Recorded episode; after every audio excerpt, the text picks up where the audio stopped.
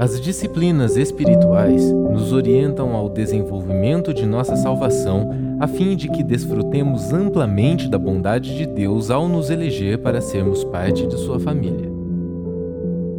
Nas mensagens desta minissérie, somos desafiados a olhar para nosso dia a dia e assim nos reposicionar de acordo com o plano e vontade de Deus para nós. Que sejamos edificados todos os dias nestas práticas tão singulares. Bem-vindo à série Disciplinas Espirituais.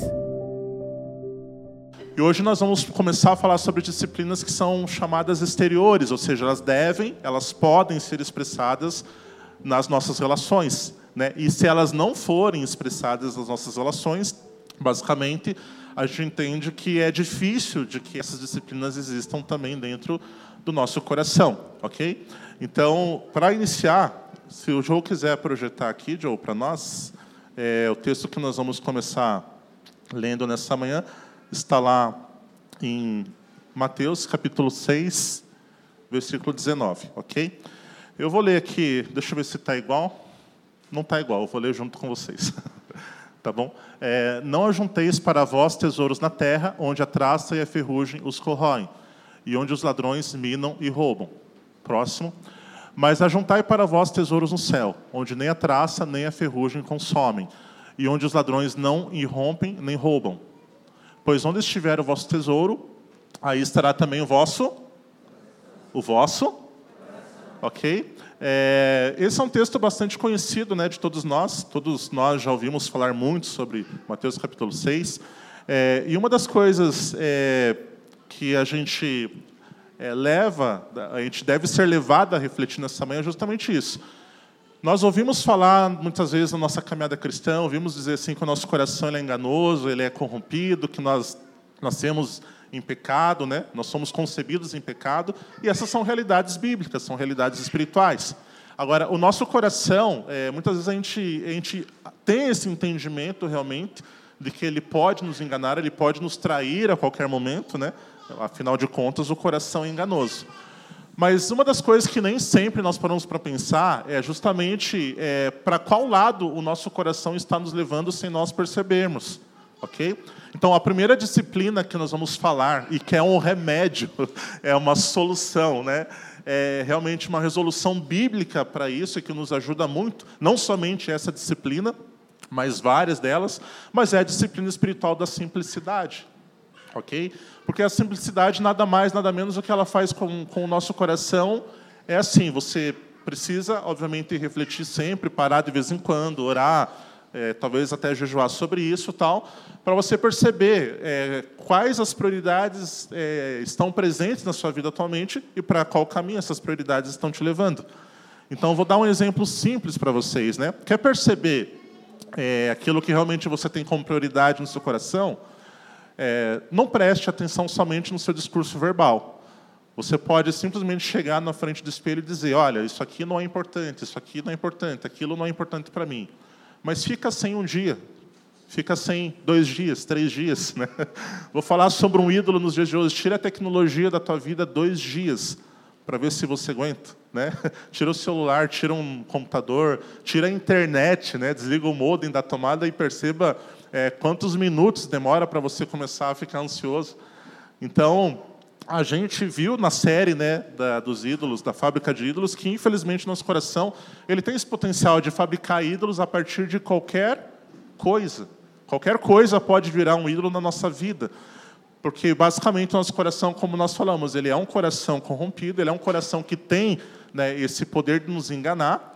É, e esse poder vem da onde? Da nossa natureza pecaminosa, obviamente, e essa não é uma luta que você vence uma vez na vida. Você se converte, você recebe o Senhor como seu Salvador e acaba todas essas batalhas. Que bom que fosse assim, né? Infelizmente não é. Então, na nossa vida, né, se nós quisermos perceber né, para onde as nossas prioridades estão nos levando, basicamente a gente percebe isso pela ausência das coisas e pelo tamanho do desconforto que essa ausência causa no nosso coração. Então pode ser qualquer coisa. Pode ser café, pode ser tecnologia, pode ser livros, né? pode ser uma pessoa, né? pode ser, sei lá, um, qualquer coisa, um, um, estilo de roupa, um sapato, um tênis, pode ser qualquer coisa, irmão, que quando você perde essa coisa, pode ser o seu conforto, o seu status, pode ser a sua liberdade, muitas vezes, é, muitas vezes o dinheiro te proporciona essa liberdade, e quando você perde essa liberdade, então você fica ansioso, você fica aflito. Então, basicamente, todas essas coisas, elas são confrontadas né, por essa disciplina espiritual da simplicidade, ok? Por isso, no texto que nós lemos, né, o Senhor Jesus ele está nos alertando a respeito disso, ok? Porque onde estiver o nosso tesouro, ali está o nosso coração. Então, se você quiser saber aonde o seu coração está, basicamente você tem que olhar quais são os tesouros mais importantes para você. Eu não estou dizendo que esses tesouros são todos ilícitos, na verdade, a maioria deles não são. Mas existem muitos tesouros que nós, muitas vezes, é, não percebemos, né? nosso coração está de uma forma absurdamente colocada em cima desses tesouros, e a nossa confiança, então, ao invés de ela estar no Senhor, ela passa a estar basicamente sobre esses tesouros, e o nosso coração confia mais nesses tesouros, mais nesses bens, mais nessas coisas materiais do que no próprio Senhor, ok? E isso não é apropriado para a vida cristã, ok? Existe um texto simples, não precisa colocar ali, Joe, mas que diz é algo que até creio que muitos ditos populares, na verdade, eles surgem muitas vezes de coisas bíblicas, né, de situações, de textos que estão na Bíblia. Então, Eclesiastes diz que tudo que aprendi se resume nisso. Olha que interessante, Deus nos fez simples e direitos, mas nós complicamos tudo. Então, o autor de Eclesiastes ele cita isso, é uma realidade. Né? O ser humano ele parece que tem essa, esse potencial né, de complicar coisas que deveriam ser simples. Então, nós muitas vezes é, desejamos coisas lícitas, como eu falei, como vou citar aqui o próprio casamento, a própria família. Né? E muitas vezes, quando o jovem casal lá se casa, ou até o adulto, o velho, sei lá, né? qualquer um se casa, muitas vezes não passa muito tempo e começa aquele período de brigas, de discussões, porque para um e para outro são, é, eles têm coisas que são muito importantes e que eles não querem abrir mão. E cada vez que um ser humano tem essa dificuldade enorme de abrir mão para ceder em prol do outro, então ele não está tendo uma vida simples.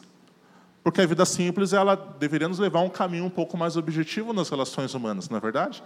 Onde nós cedêssemos com uma facilidade maior. Né? E boa parte também das dissensões, das facções que você tem até mesmo no âmbito das comunidades cristãs, muitas delas surgem, né? e depois é uma outra disciplina que nós vamos falar também, sobre serviço e sobre a submissão. Então, mas boa parte dessas dissensões, essas divisões surgem porque as pessoas têm tamanha dificuldade em ceder lugar, ceder espaço, ceder espaço de fala, né? Não conseguem, escutam, mas não conseguem ouvir, né? O que o outro está falando não desce no coração das pessoas. Então a gente começa, né? As comunidades começam a ter problemas. Não só as comunidades cristãs, né? Nos trabalhos, nas organizações, nas instituições em geral, nos governos, é sempre assim. O coração corrompido do homem grita por um espaço que seja maior do que o espaço do seu semelhante. Então, é, na Bíblia, né, Jesus ele nos confronta né, a ter um estilo de vida simples, um estilo de vida que é, onde a gente consiga é, ter a liberdade de fazer as escolhas corretas, ok? Não é um simples um padrão que a gente estabelece como um código de ética e diz, ok, então aqui nessa comunidade de fé, para você provar que você é simples, você, a partir da próxima semana, você vai ser obrigado a lavar um banheiro. Não dá para fazer isso, né, irmãos? Não é por aí que a coisa funciona, entende? A simplicidade não tem a ver também somente com coisas aparentes. Como eu falei, acredito que o Fê não estava aqui, semana passada ele falou sobre disciplinas que são interiores, né? mas a disciplina ela, ela, ela começa no nosso interior através da transformação que Cristo fez em nós, mas ela deve também ser expressada no exterior, ou seja, ela deve realmente é, estar dentro das relações, ela deve basear uma parte, fundamentar uma parte das nossas relações, ok? Então existe um certo equilíbrio nisso. Ninguém pode, né, é, se apropriar né, do, do, pensamento de que ah, eu oro, eu jejuo, então eu não consumo coisas grandiosas, eu não tenho carros luxuosos, eu não tenho um emprego onde eu ganho 20, 30 mil reais, então automaticamente eu sou uma pessoa simples. Não é exatamente isso, ok? Não é exatamente por aí. Então a gente precisa de um equilíbrio para perceber quais são as nuances, quais são realmente as realidades espirituais que se fazem presentes na vida do cristão né, que ele adere, que ele é, se torna fiel, digamos assim, a essa disciplina espiritual da simplicidade, ok? Então, como nós vimos aqui, o autor de Eclesiastes ele fala sobre isso. O ser humano, basicamente, ele tem esse potencial de complicar todas as coisas. Deus ele nos fez como é, seres humanos simples, pessoas é, desde que ele nos criou, nos tornou a sua imagem e semelhança. Né? Então, é, dentro desse conceito, né, a, a, parte relacional, digamos assim, você já parou para pensar nisso? A gente tem uma dificuldade de pensar no Deus Trino, né? Como é a relação do Deus Pai, Deus Filho e Deus Espírito Santo. A gente estuda sempre sobre isso e vê na Trindade que eles têm papéis distintos, a Bíblia esclarece isso, né? mas eles também são um ao mesmo tempo. Né? Você parou para pensar que fazer uma analogia meio, meio é, simplista, né? Se não houvesse esse entendimento na Trindade, né? a começar pela obra de Jesus, quando ele se tornou homem, né? quando foi enviado à terra para morrer pelos nossos pecados, né? se o Espírito Santo dissesse, ei, não, peraí, essa obra é uma obra que eu que quero fazer. Né? Então, sempre houve essa perfeição né, regendo a existência de Deus. Quando nós estudamos lá atrás, no ano passado, os atributos de Deus, nós vimos que existem atributos de Deus que são incomunicáveis, atributos que só Ele pertence. Né? E a autoexistência ela é um desses atributos. Então, na Trindade, tudo funciona de uma forma perfeita, de uma forma harmoniosa, de uma forma né, onde não existe né, nenhum desentendimento. Bom para nós, né, bom para a humanidade. Agora, nós não, é, mesmo sendo criados a essa imagem e semelhança por causa do pecado e por causa da corrupção que se instalou através de Adão e Eva, através de nós mesmos, né? É, então essa corrupção nos leva a sempre brigar por um lugar, sempre brigar por um espaço maior, sempre brigar por coisas maiores e falando assim é, da parte material, geralmente coisas que não tem a mínima condição, o mínimo, o mínimo potencial de realmente nos satisfazer no nosso interior, ok? Eu quero, é, primeira citação ali, por gentileza, é, o próprio autor desse livro, o Foster, ele fala algo interessante sobre isso, né? Sobre as disciplinas espirituais. Então, quero ler junto com vocês e diz o seguinte, né?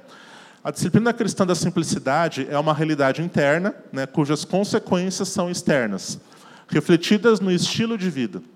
Tanto o aspecto interno quanto externo da simplicidade são essenciais. Então, como nós falamos, não adianta é, a pessoa ter ali um, um estilo de vida que aparentemente né, dê a conotação que ela é uma pessoa simples. Se não começar no interior, isso pode não ser uma realidade, ok? Então, enganamos-nos se acreditamos na possibilidade de possuir a realidade interna, sem que isso afete profundamente a nossa maneira de viver. Na ausência da realidade interna, a tentativa de pôr em ordem o aspecto exterior de um estilo de vida simples conduz a um legalismo mortal. Ok? Vou dar um exemplo para vocês até um pouco engraçado. Alguns irmãos aqui vão lembrar né, de uma caminhada um pouco alguns anos atrás. Né? Nós caminhamos com um irmão né, que, que dizia que algumas coisas, se você consumisse algumas coisas, automaticamente você estaria né, aderindo a um estilo de vida babilônico. Ok? Então, por exemplo, assistir televisão era uma dessas coisas. Lembram, pastores? né? É, tomar Coca-Cola, né? o Broel está aqui, eu acho que ele tem é, justificativas muito melhores para você se você não quiser tomar Coca-Cola. Né? Mas tomar Coca-Cola também era uma dessas coisas que é, automaticamente colocava no estilo de vida babilônico. Né, e uma vez a minha esposa fomos visitar esse irmão, e era um irmão muito querido, muito amado, né, muito né, respeitado, assim, entre nós. Fomos né, na casa dele, e uma das coisas que a gente observou, obviamente a gente não falou, né, tinha lá né, um litro de, de Coca-Cola em cima da mesa. Então, ó, não pode, né? Então, veja, o problema não é a Coca-Cola em si, o problema é um discurso incoerente, porque ele não está baseado numa realidade interna de transformação. Você tanto pode parar de tomar Coca-Cola, como você tanto pode parar de assistir televisão. Justamente é isso que o autor desse livro ele aborda. Né? Se você, impactado por uma liberdade em Cristo, sentir a necessidade de escolher trilhar esse caminho. Então não é uma coisa imposta. Né? Tem gente que para de tomar café tem gente que começa a tomar muito café, né?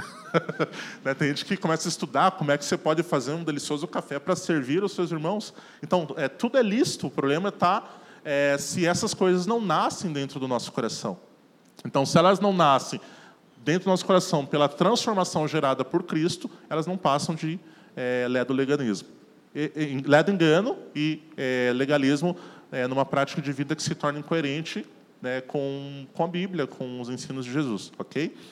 Então, é, um, um dos outros conceitos né, que a gente deve abordar na questão da simplicidade e que a gente é muito impactado no mundo de hoje é o seguinte conceito: tudo, ou basicamente assim, uma boa parte, não tudo, né, mas uma boa parte das coisas é, que nós somos tentados a adquirir, elas são feitas para não durar.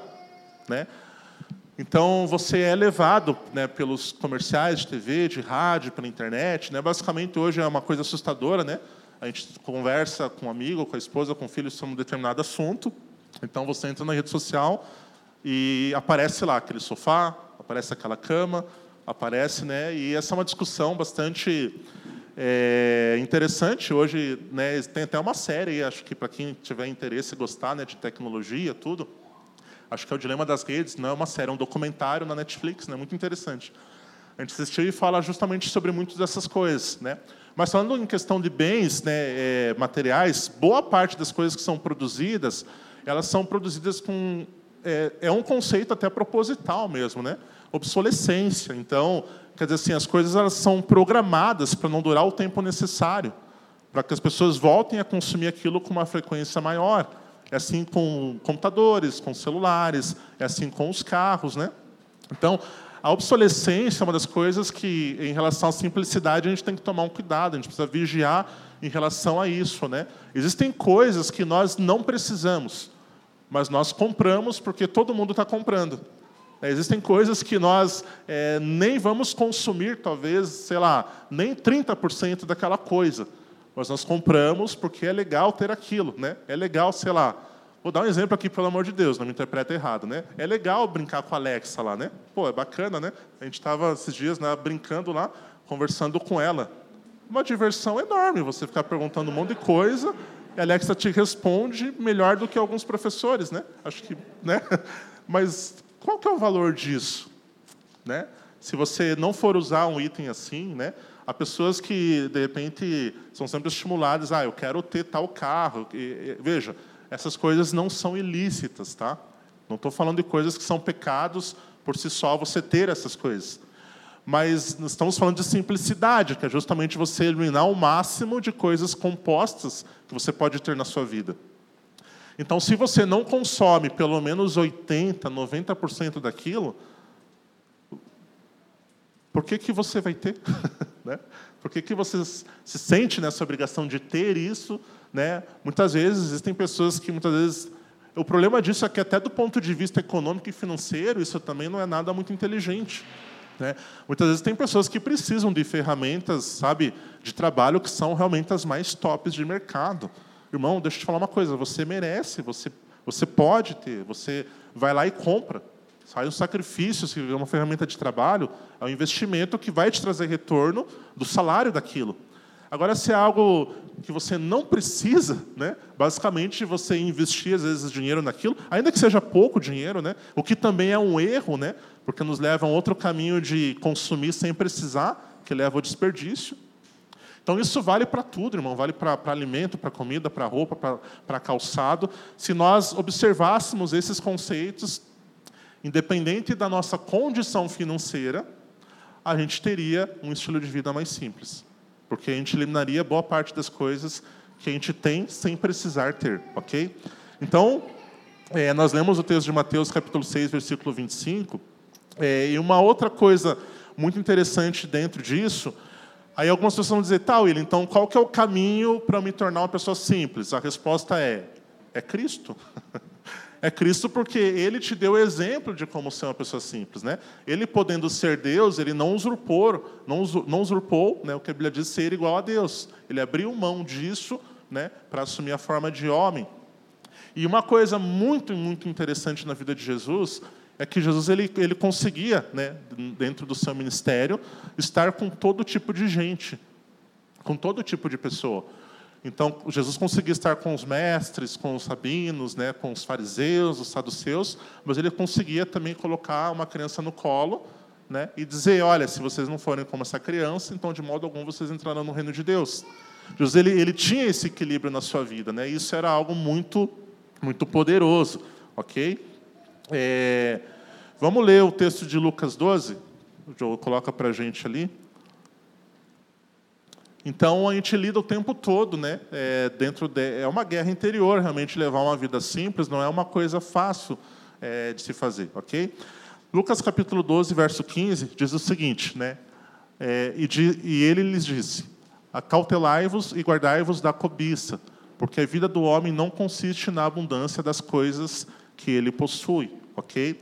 Então é, e também versículo 33, é, não sei se consegue projetar, diz: Vendei o que tendes e dai esmolas, provei para vós bolsas que não envelheçam, tesouro inesgotável nos céus, onde não chega ladrão, nem a traça corrói. ok? Então a Bíblia ela traz esse conceito de que se nós pudermos, inclusive, olha que interessante, produzir algumas coisas para nós mesmos, né?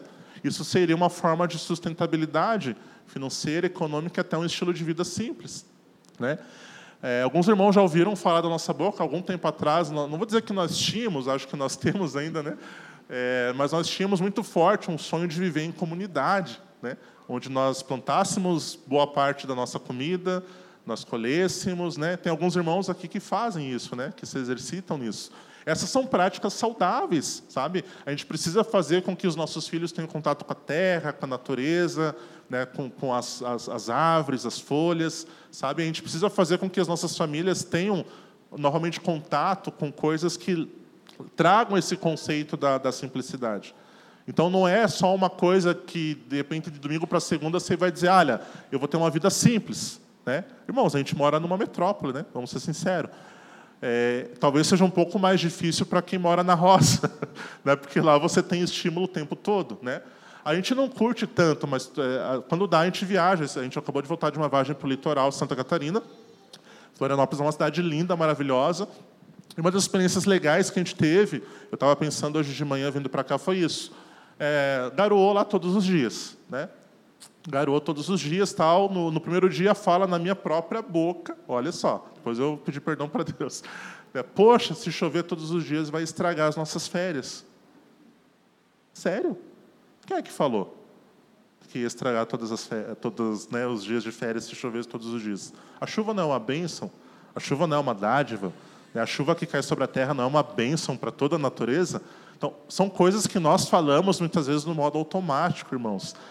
E elas refletem não apenas o nosso pecado, mas o nosso estilo de vida. Sabe o que, que foi legal?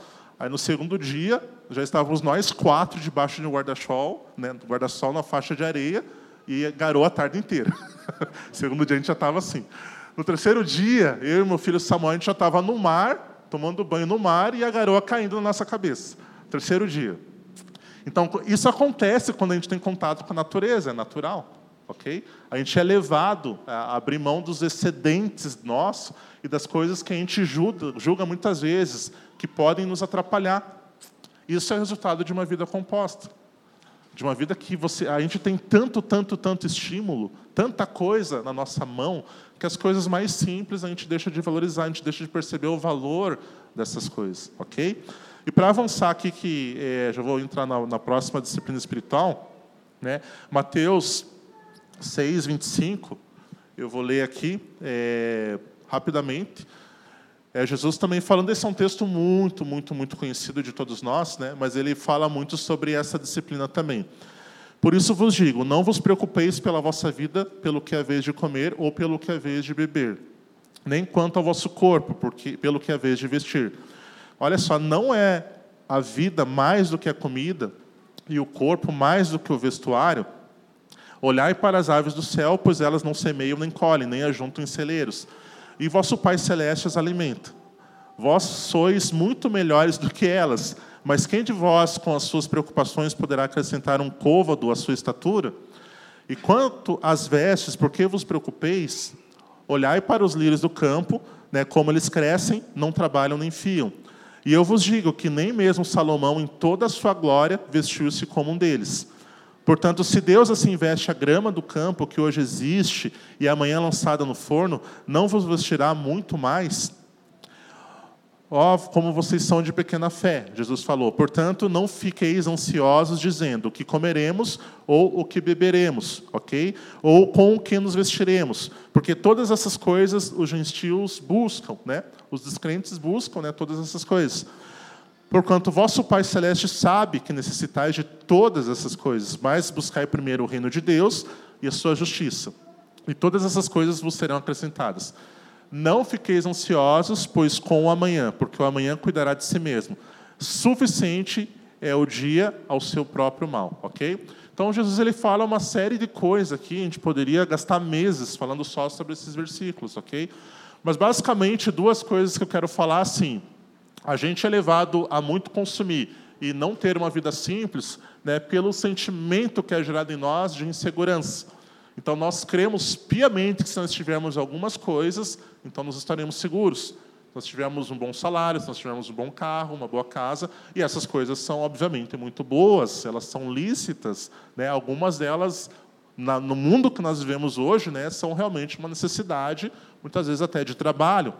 Mas quando o nosso coração está nessas coisas, significa que dentro de nós o valor das coisas foi invertido. Ok? Então nós é, não estamos buscando o reino de Deus em primeiro lugar. Eu sei que não é gostoso ouvir isso, como não foi gostoso para mim parar e refletir essa semana, semana passada sobre isso e ver que eu tenho na minha vida várias coisas nas quais eu não estou colocando talvez o reino de Deus em primeiro lugar. Sabe, não é bonito a gente parar para pensar sobre isso. O versículo é muito conhecido, a passagem ela é maravilhosa. A gente já ouviu centenas de vezes, dezenas de vezes, mas muitas coisas na nossa vida não refletem essa prática, ok? Porque o valor dentro de nós ele está invertido, porque não há a disciplina espiritual da simplicidade na nossa vida. Tá? E se houver essa disciplina, eu vou dizer uma coisa para vocês que o próprio autor do livro diz.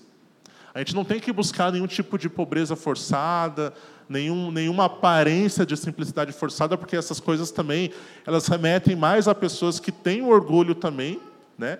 e que sempre que precisam, muitas vezes, do dinheiro, nunca tem. E vou te falar uma coisa, irmão. Se você é um pai de família, você passa 10, 15 anos, você é avarento ao ponto de nunca, é, sei lá, sair com a tua esposa, né, sair com seus filhos, levar eles para desfrutar de alguma coisa, deixa eu te falar, deixa de ser avarento mão de vaca. O seu Deus é o dinheiro. Né? Muitas pessoas querem impor um estilo de vida às outras pessoas, dizendo: não, a minha vida é simples, eu não faço isso, eu não tenho aquilo, e nisso acaba escravizando as outras pessoas. A simplicidade como disciplina espiritual não tem nenhuma relação com isso também. Ok? Então não é nem a negação da riqueza e nem a assunção, digamos assim, de uma vida que parece ser simples, mas na verdade é gente arrogante, querendo dizer como os outros devem viver. Ok? Então a gente precisa ter um cuidado com isso, porque a simplicidade ela basicamente te leva a ser humilde também, ok? E nesse conceito eu quero entrar já na, nas próximas disciplinas, que é o serviço e a submissão.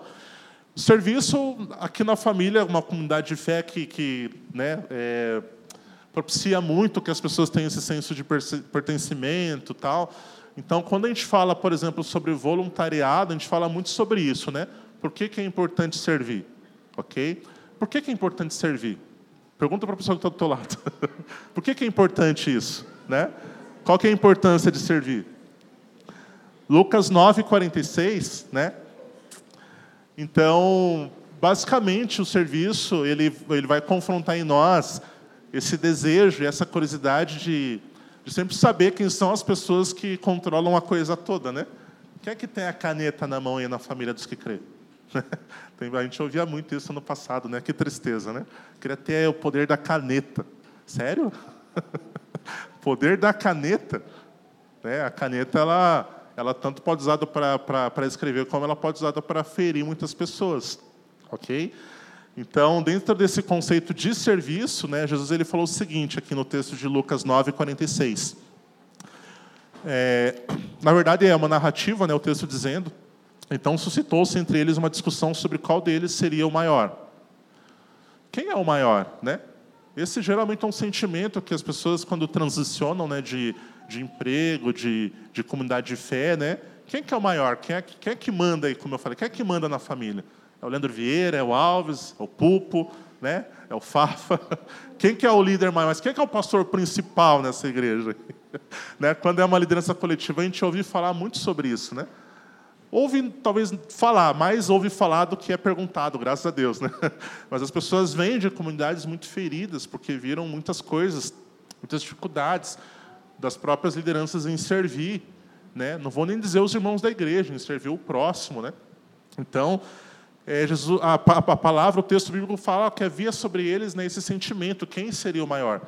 E Jesus, percebendo o pensamento dos corações deles, tomou uma criança, colocou do seu lado, né, algumas versões falam colocou no colo, e disse-lhes: Qualquer que receber essa criança em meu nome, recebe a mim. Qualquer que receber a mim, recebe aquele que me enviou. Porque aquele que, de, que entre vós for o menor, esse será o maior. Né, o que Jesus faz aqui e faz em outros textos, né, é, basicamente Jesus ele redefine né, o conceito de, de liderança, de serviço. Jesus ele redefine a lógica né, dessa, dessa submissão voluntária, mútua. E o serviço ele exige né, também esse tipo de, de submissão. ok? Na comemoração da Páscoa, é, João, pode colocar o texto de João, por gentileza. É, na comemoração da Páscoa, diz que os discípulos estavam reunidos. É, e basicamente havia entre eles ali havia um hábito na Páscoa de que alguém precisaria lavar os pés, né? Os pés uns dos outros. Era um hábito que, que se mantinha naquela cultura. E Jesus percebendo, na verdade, eu creio nisso, né, que, que o texto não diz exatamente assim, essa, quero deixar clara uma conjectura minha agora, né, mas quero que, que Jesus estava ali só observando aquela realidade, né, como às vezes a gente está aqui, né, no partir do pão, né, uma realidade nossa, e cara, como é poderoso quando a gente está no partir do pão, que a gente vê, sabe, da criança ao velho ajudando, sabe, então um carrega a mesa, outro coloca a toalha, um coloca o, o suco no copinho, né, outros vocês trazem as comidas, os alimentos que prepararam em casa, né? Demandou um tempo para fazer um bolo, duas horas, sei lá, quanto tempo demora para fazer um bolo aí, né? Eu fiz uns pão lá, demorei umas sete horas para fazer dois pão. Mas a gente demanda tempo para fazer esse preparo. Então, isso é poderoso porque quando chega aqui, basicamente a gente olha, a gente sabe, olha, todo mundo contribuiu de alguma forma. Isso é muito poderoso. Todo mundo serviu a sua comunidade de fé, todo mundo serviu o seu irmão. Isso é muito poderoso. Então, no texto de João, capítulo 13, eu vou ler rapidamente também esse texto. Eu gosto de explanar bem as escrituras mesmo para ficar bem, bem didático, né? Então diz assim: ora, antes da festa da Páscoa, sabendo Jesus que era chegada a sua hora de partir desse mundo para o Pai, e havendo amado os seus próprios que estavam no mundo, ele amou-os até o fim.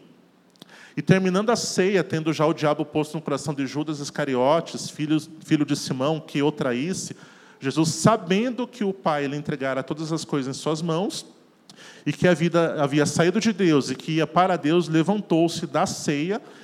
Isso, cara, isso é muito poderoso. A palavra diz que Jesus, Jesus era o maior, né, se a gente fosse ver entre eles, né, porque ele era Deus, ele era Jesus, cara, ele era Cristo, né, ele era o maior de todos, né.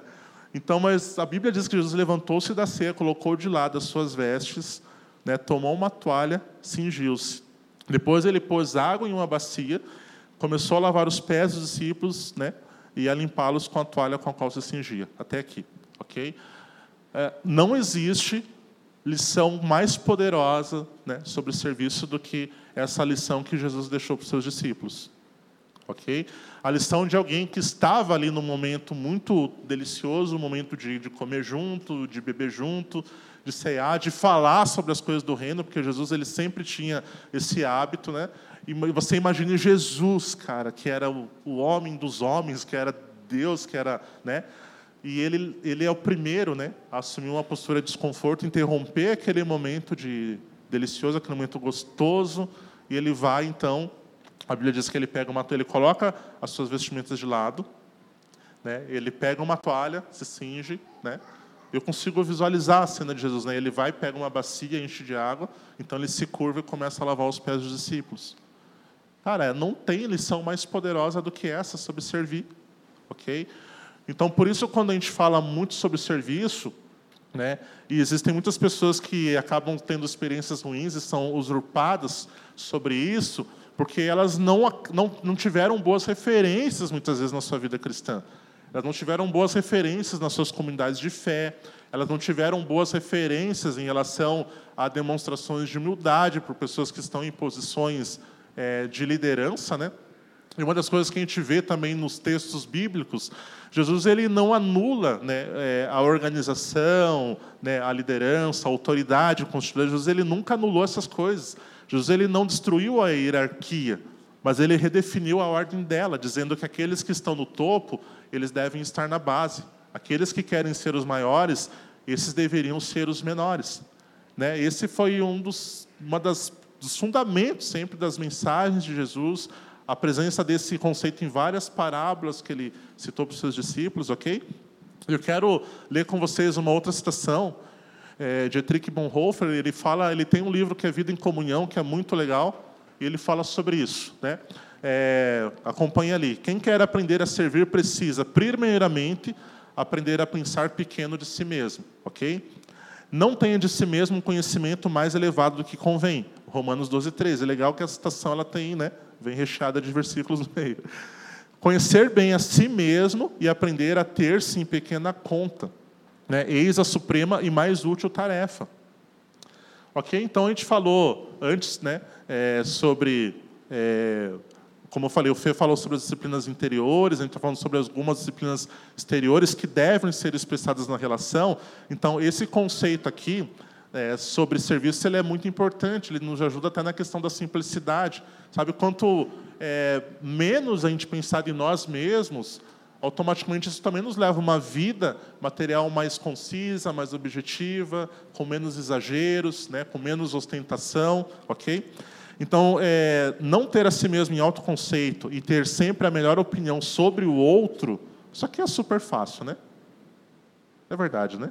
Coisa mais simples do mundo, ter uma opinião melhor sobre, sei lá, qualquer outra pessoa aí, né, do que sobre você mesmo. É, isso é grande sabedoria e perfeição. Aqui tem uma mini estação no meio de Tomás Kempis. Não vos deis áreas de sábios, Romanos 12, 16. Né? Somente quem vive do perdão dos seus pecados em Cristo Jesus saberá pensar pequeno de si mesmo. Saberá que a sua sabedoria estava no fim, quando Jesus lhe perdoou. Lembrar-se-á da sabedoria dos primeiros seres humanos que queriam conhecer bem o bem e o mal e que pereceram nessa sabedoria. Né? Bonhoeffer dá um tapa na nossa cara aqui. Né? Ele fala assim, ó, né? se você sabe dos seus pecados, cara, basicamente é isso que ele está falando. Se você sabe que você é uma, tem uma vida né, que você está sempre sendo tentado, que você pode pecar, que você, você é um pecador mesmo, então por que, que você vai se achar superior aos outros? Né? Então, ter um pensamento sobre si mesmo, né, é, ponderado é uma característica dessa disciplina espiritual do serviço, porque só serve né, quem tem esse tipo de pensamento. Como é que você vai servir o teu irmão, o teu próximo, a sua comunidade de fé, se você achar que você é o grandão da coisa toda, né? E você pode ter muito e pensar assim, mas você também, o, o pior ainda, você pode ter nada, desculpa falar assim, você pode ser um zero ela e pensar assim também entendeu? Porque o problema está no coração e não, obviamente, as coisas que você possui, a forma como você possui, compra, adquire essas coisas, falam muito sobre o seu coração, ok? Mas por isso é importante que as disciplinas espirituais elas elas comecem dentro do nosso coração, né? E uma das realidades que a gente precisa explorar no serviço é aquele serviço que é feito de forma genuína, é, que pode ser feito tanto né, nos holofotes ou longe deles, mas a pessoa se mantém no mesmo estado de espírito de humildade.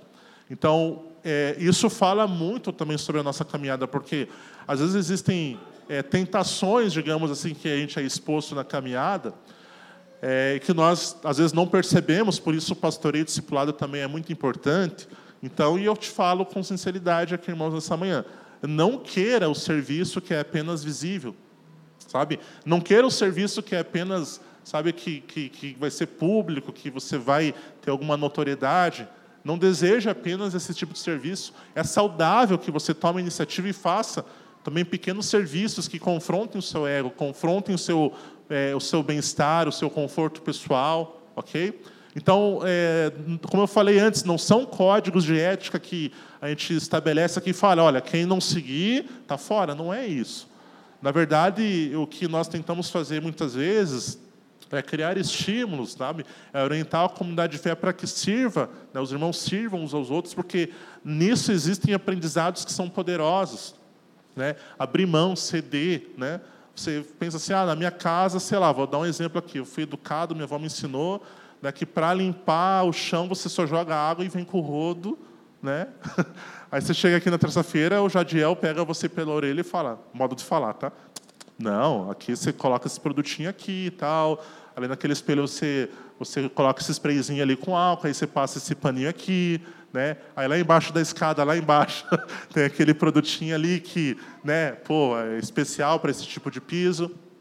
Então tem algumas coisas que muitas vezes a gente vai precisar. Estou dando um exemplo né, muito simples aqui. Você vai precisar abrir mão, sabe, do seu jeitão para fazer as coisas de acordo com o que é estabelecido dentro de uma comunidade de fé. E nisso também tem muito poder, sabe? Chega aqui, ah, eu não gosto, por exemplo, eu sou músico também, né? O Bowser, a gente do louvor, ah, eu não gosto de worship, por exemplo, né? Ou eu gosto, eu só gosto de worship, né? Eu não gosto de rock, né? Sei lá, mas vai chegar aqui um dia alguém vai tocar rock, sei lá. Né? Ou eu só gosto de tocar worship, então se tocar outro tipo de música, jazz, não, eu vou torcer o nariz, eu não vou tocar, porque não worship é a coisa da vez, a gente só adora a Deus tocando worship, né? Irmão, são coisas que daí o serviço ele te confronta, né? E os irmãos que tocam aqui também são voluntários, também fazem um tipo de serviço, né?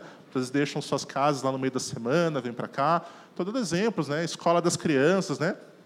Então tem que preparar a aula antes, vai chegar ali, vai tem o um jeito, cada criança tem o seu jeitinho, a sua peculiaridade. Imagina se cada professor aqui do Kids, né, Milena, chegasse aqui, não, eu vou tratar as crianças da igreja igual eu trato meus filhos.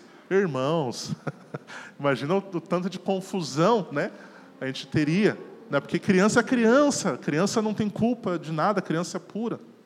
criança vai se comportar de um jeito que ela vai aprontar e vai né, fazer algumas artimanhas, algumas birras. Então, na comunidade de fé, nós somos confrontados a fazer coisas de, de um jeito que muitas vezes não é o nosso jeito. E o serviço ele nos discipula nisso, em matar o nosso próprio ego, ok? Então, ele tem uma lição poderosa, né? Jesus falou né, que tudo que está no mundo, a, é, Jesus não, João falou isso, né? Tudo que está no mundo, a concupiscência da carne, dos olhos, né? A soberba da vida, né? Essas coisas elas são do mundo, elas não são de Deus ok? Então nós somos estimulados a sempre tentar fazer as coisas de acordo com a, a forma como o mundo nos ensinou. E volto a dizer, existem muitos aprendizados desse que nós adquirimos no mundo, através dos pais, dos avós, dos tios, são lícitos. Eles não são errados. Mas quando nós chegamos numa comunidade de fé e somos confrontados a servir de um determinado jeito, isso pode e nos ajuda muitas vezes a melhorar a nossa caminhada cristã, ok? Porque é basicamente o Senhor o tempo todo nos, nos provando, nos testando, testando nossa paciência, nosso amor, nossa capacidade de perdoar as pessoas. Então, o serviço ele se torna uma disciplina poderosa sobre isso, ok? E para fechar essa mensagem, falar um pouco sobre submissão, e ficou por último, não sei se foi de propósito, né? Porque a submissão, na verdade, é a disciplina espiritual talvez mais complexa né, das exteriores de falar, por conta de uma realidade que eu vou falar e não é segredo para nenhum de vocês. Né? Todos nós fomos, né, ou quase todos nós, fomos muito machucados, né, muito feridos, alguns foram muito feridos, não, não todos, né, é, mas a maioria foi muito mal referenciado na questão da submissão. Basicamente, a submissão talvez seja dessas disciplinas a que é mais mal utilizada pelas lideranças religiosas. Então, basicamente, quando a gente fala em submissão, não é difícil de que a gente torça o nariz, né? E a gente tenha dificuldade em aceitar quando alguém fala sobre esse tema. Então, mas se a gente olha à luz da Bíblia, como eu falei, né? E o Foster ele vai falar sobre isso né, que as disciplinas espirituais, então, elas têm esse objetivo de nos tornar livres. Ou seja, tudo que a gente faz né, aderindo às disciplinas, nos esforçando em praticá-las, na verdade a gente faz porque a gente é livre para escolher fazer isso e não porque a gente é obrigado a fazer. Ok? Existe uma diferença poderosa nisso se você percebe essa realidade. Porque a gente conversa com irmãos de várias comunidades e é notório isso, até de irmãos que estão muitas vezes em comunidades onde estão sendo literalmente agredidos, muitas vezes por lideranças usurpados, E eu faço uma pergunta para vocês: por que essas pessoas estão lá ainda? Talvez uma boa parte delas esteja porque são, sentem que são obrigadas a estarem lá ainda. Mas existe uma parte, um pequeno remanescente, que ainda está lá porque entende que esse é o papel do verdadeiro cristão. Porque está lá porque entende que, porque quer estar, é diferente. É diferente de quando a pessoa é, passou essa fase de que o sentimento de que não, eu preciso estar porque eu sou obrigado por algum motivo, né? E quem está porque escolhe estar, está experimentando uma liberdade em Cristo. Porque entendeu o significado do corpo de Cristo. Entendeu que nem tudo funciona a seu bel prazer. Entendeu que não tem o poder, né, e, e, a realidade espiritual não, não é essa, a de controlar tudo né, da forma como quer e no tempo que quer, e talvez ser ouvido o tempo todo também nem sempre é uma possibilidade. Ok? Mas espera lá, que isso é só uma pequena introdução ainda sobre isso. Ok? Então. O Richard Foster aqui, o autor desse livro, ele fala sobre isso, né, que existe uma liberdade correspondente em cada disciplina espiritual. E basicamente ele resume isso, que a liberdade da, da disciplina espiritual da submissão é deixar justamente de carregar esse jugo, esse fardo, que é fazer as coisas sempre do seu jeito.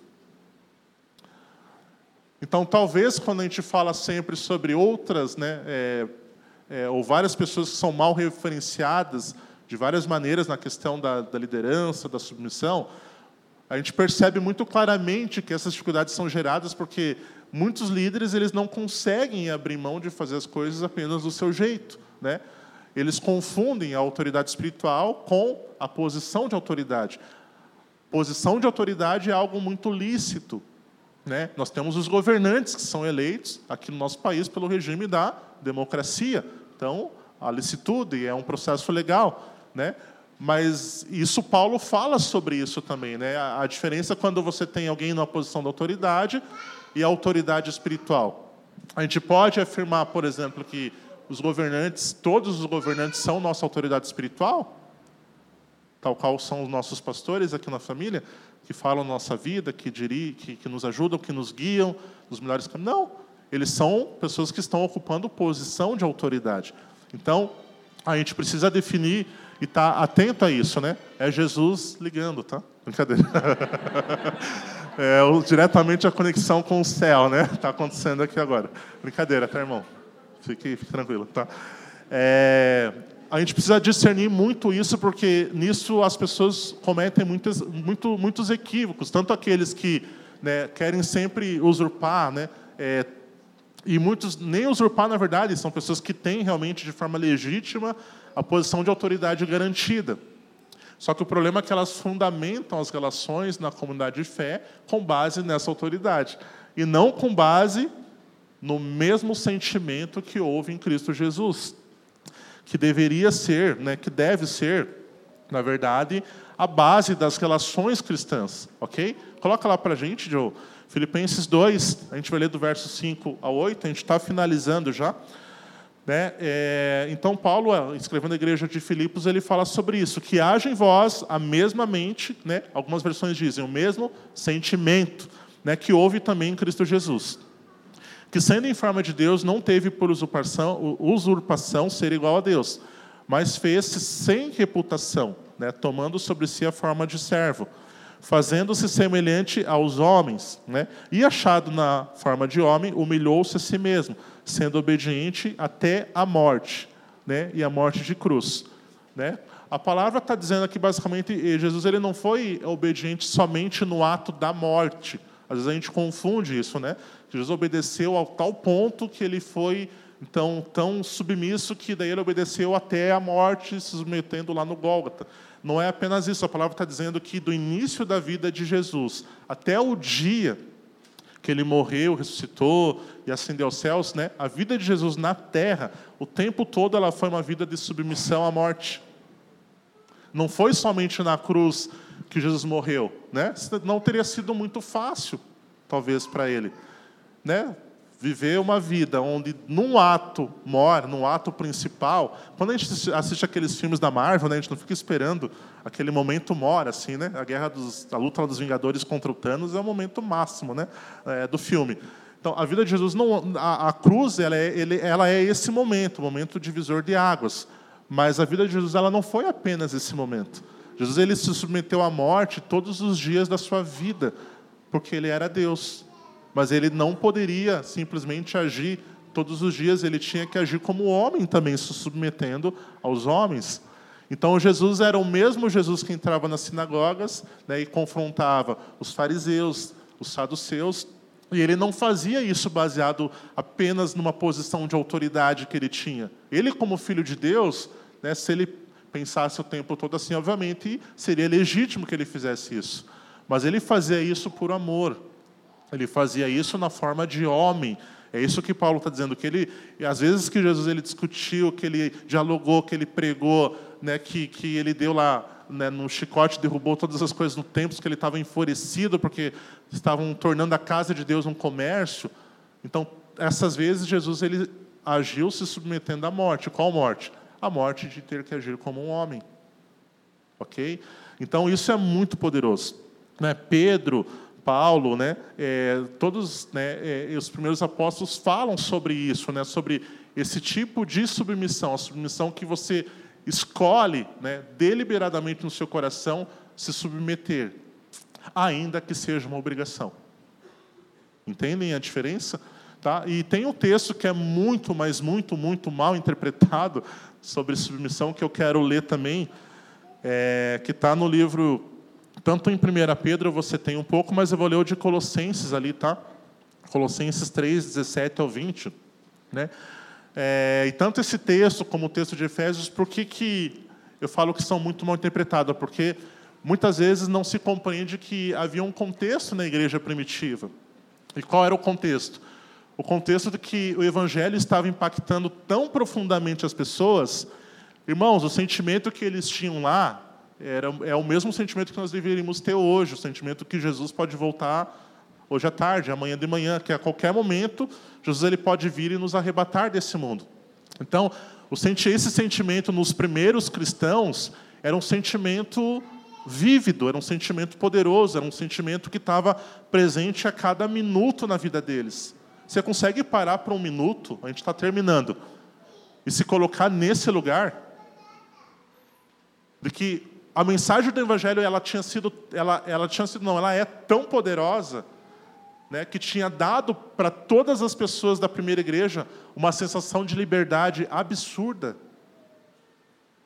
Então o contexto que nós vamos ler aqui ele fala sobre isso sobre Paulo falando algo é, orientações para as famílias e para os escravos também mas dentro desse contexto. E quem tinha pregado essa, essa mensagem poderosa de liberdade, da vinda de um reino, no qual, como eu falei, eles tinham esse sentimento de que o reino viria hoje à noite, e é agora, é hoje, é aqui, o reino de Jesus vai voltar amanhã. Esse era o sentimento deles. Então, o escravo que servia lá ao seu senhor, ele já não se achava mais escravo, porque Jesus ia voltar amanhã.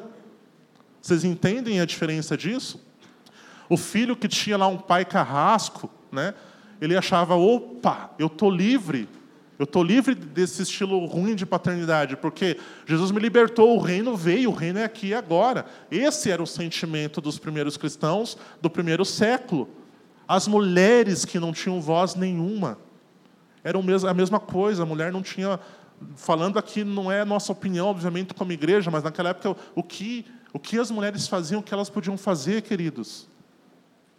Então, o contexto do evangelho no primeiro século, nos primeiros tempos, era um contexto de uma igreja que tinha sido poderosamente impactada pela mensagem de libertação do evangelho. E aí é com base nesse contexto que Paulo disse as coisas que ele disse. OK?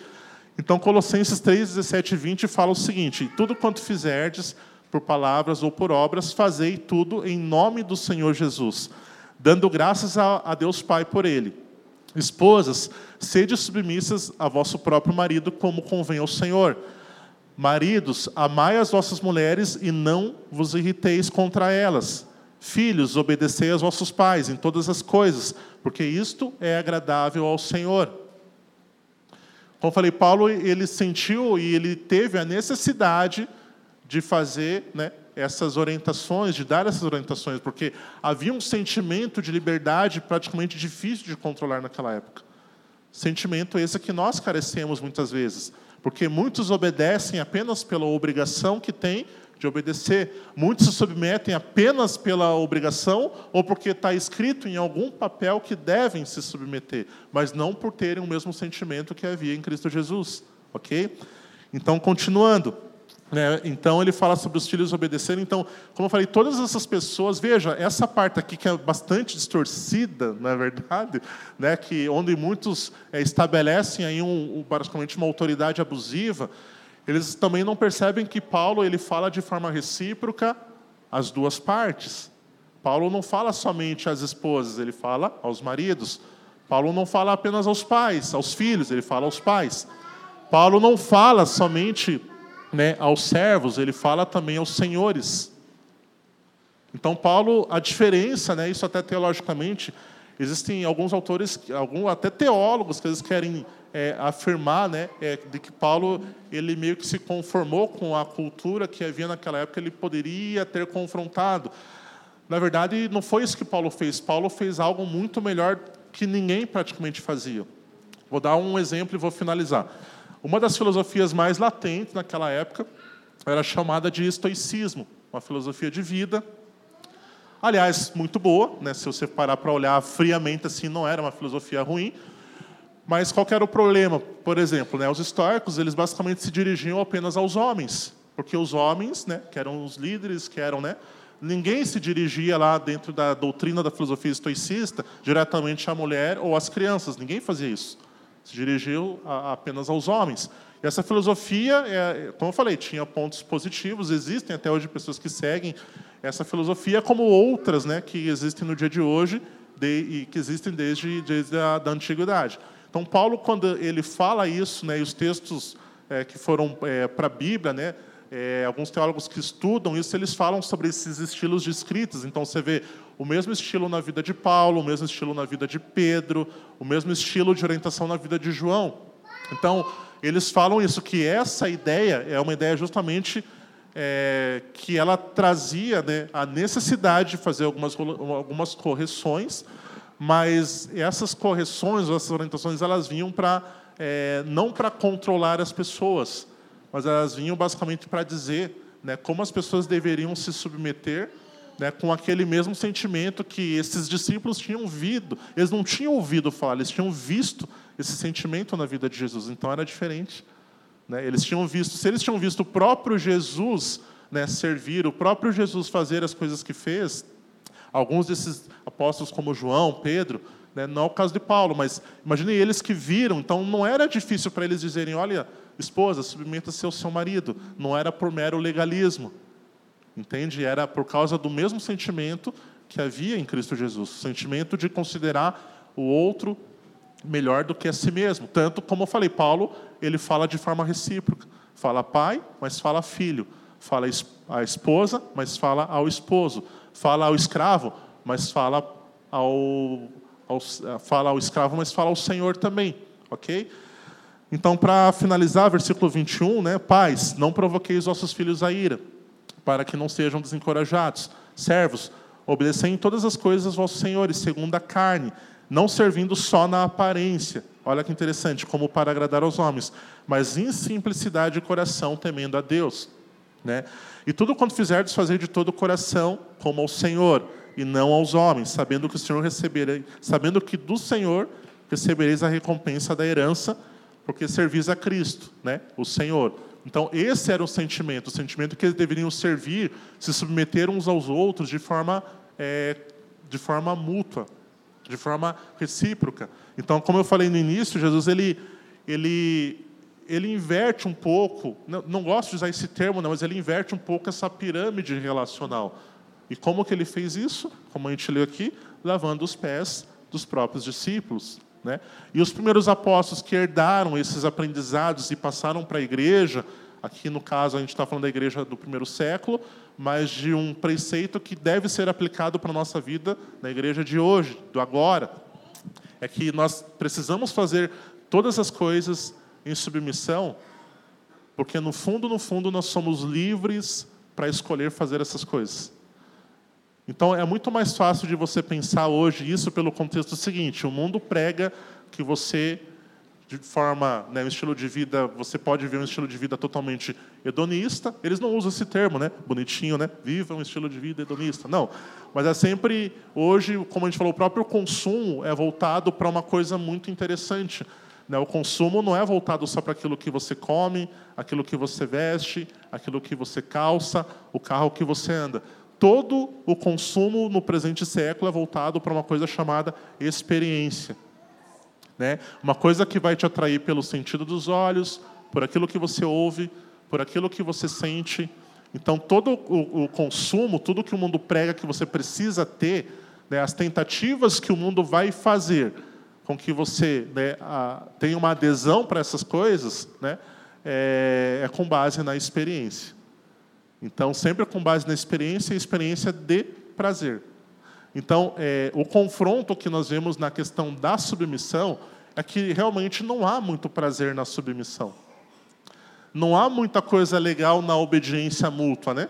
Nós temos aqui, irmãos, uma, uma certa facilidade, graças a Deus, pelos bons exemplos que temos dos líderes dessa casa, dos pastores dessa casa. Né? Ninguém aqui tem problema com isso. Ninguém aqui tem problema né, em encher um balde de água, em lavar um banheiro. A gente já fez tanta coisa. A gente já viu esses irmãos fazerem tanta coisa que a gente, graças a Deus, vive num estágio assim. Nesse sentido, não há muito o que se provar. Existem, existe muita boa referência. Agora, isso não quer dizer que toda e qualquer organização, toda e qualquer ordem foi totalmente aniquilada. Não é isso que nós estamos falando. Estamos falando de pessoas que, pelo sentimento que têm em Cristo Jesus, escolhem se submeter, escolhem fazer isso porque são livres para fazê-las, ok? No texto de Efésios, para fechar, nós temos então basicamente as orientações de Paulo, também à igreja de Éfeso, muito parecidas com as orientações que ele tinha dado para a igreja de, dos Colossenses. É, mas o cerne da questão está é, tá muito nisso que nós falamos aqui. Havia, né, naquela igreja do primeiro século, um sentimento gravíssimo, um sentimento de liberdade absurda, tá? um sentimento é, de um reino vindouro que não é muitas vezes como nós pensamos, né? ah, os sinais né, estão se cumprindo, então Jesus vai nos arrebatar logo, logo. Para eles, esse sentimento ele era muito mais ávido, muito mais real, porque Jesus tinha acabado de morrer, ressuscitar, tinha passado um tempo com os discípulos e tinha ascendido aos céus. Então, pensa nisso né, por, por essa forma. Jesus tinha acabado de, de subir há pouco tempo, então ele iria voltar a qualquer momento. Então, na cabeça deles, o escravo realmente não achava que seria escravo por muito tempo. Entendem? Os filhos, como eu falei, imagina, e estou colocando no contexto talvez aquelas situações mais difíceis, né? Obviamente, muita boa parte das relações também era saudável, não era as relações todas ruins. Não é isso que Paulo está falando nas Escrituras, ok? Mas era isso. Então, esse sentimento ele precisa permear o nosso coração. Vamos compreender que é, a Bíblia ela não dá margem para uma relação de autoridade abusiva mas ela também não dá margem para ninguém é, escolher ser insubmisso simplesmente porque aí da outra parte todo mundo está fazendo errado. Então a gente precisa é, de um equilíbrio e o que nos traz esse equilíbrio são as disciplinas espirituais, ok? É como nós falamos hoje, a simplicidade, né, é o serviço, a submissão, disciplinas que nós devemos expressar nos nossos relacionamentos, ok? É, e que obviamente elas são poderosas para transformar a nossa realidade cristã numa realidade de maturidade maior, melhor, mas obviamente não é um caminho é, confortável, não é um caminho gostoso, não é um caminho é, que seja muitas vezes fácil de seguir, ok? Obrigado por nos ouvir. A Família dos que Creem é uma igreja local em Curitiba comprometida com o Evangelho e a vida em comunidade. Para nos conhecer melhor e manter contato, acesse famíliadosquecreem.com.br.